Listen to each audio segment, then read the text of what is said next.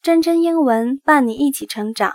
Hello everyone, welcome to 真真英文。I'm 真真。大家好，欢迎收听真真英文。很高兴再次和大家见面。很多小伙伴都有晚上睡不着、早上醒不来的情况。我们来看看鲍勃是怎么解决这个问题的。Today, I'm going to share a funny story about Mr. Bob. I hope you enjoy this story. 来听故事吧。Mr. Bob was having trouble getting to sleep at night. He went to see his doctor, who prescribed some extra strong sleeping pills. Sunday night, Bob took the pills, slept well, and was awake before he heard the alarm. He took his time getting to the office, strolled in, and said to his boss, I didn't have a bit of trouble getting up this morning. That's fine, roared the boss. But where were you Monday and Tuesday? 我现在来逐句翻译。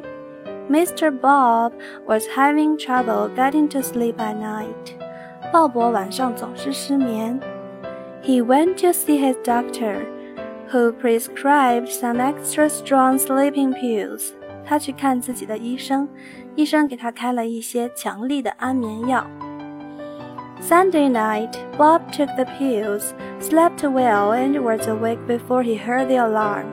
星期天晚上，鲍勃吃了药，睡得很好，在闹钟响之前就醒来了。He took his time getting to the office, strolled in, and said to his boss, "I didn't have a bit of trouble getting up this morning." 他不慌不忙地来到了办公室，溜达进去，对老板说：“ 我今天早上按时起床。”一点困难都没有了。That's fine, roared the boss. But where were you Monday and Tuesday? 好样的，老板吼道。但是你的星期一和星期二到哪儿去了？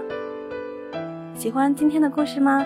如果你恰好也正在使用喜马拉雅 App 收听，搜索“真真英文”就可以听到更多有趣的故事。持续更新中。If you like this program, please search and subscribe 真真英文 and feel free to leave a message to me. 留个言给我吧。See you next time.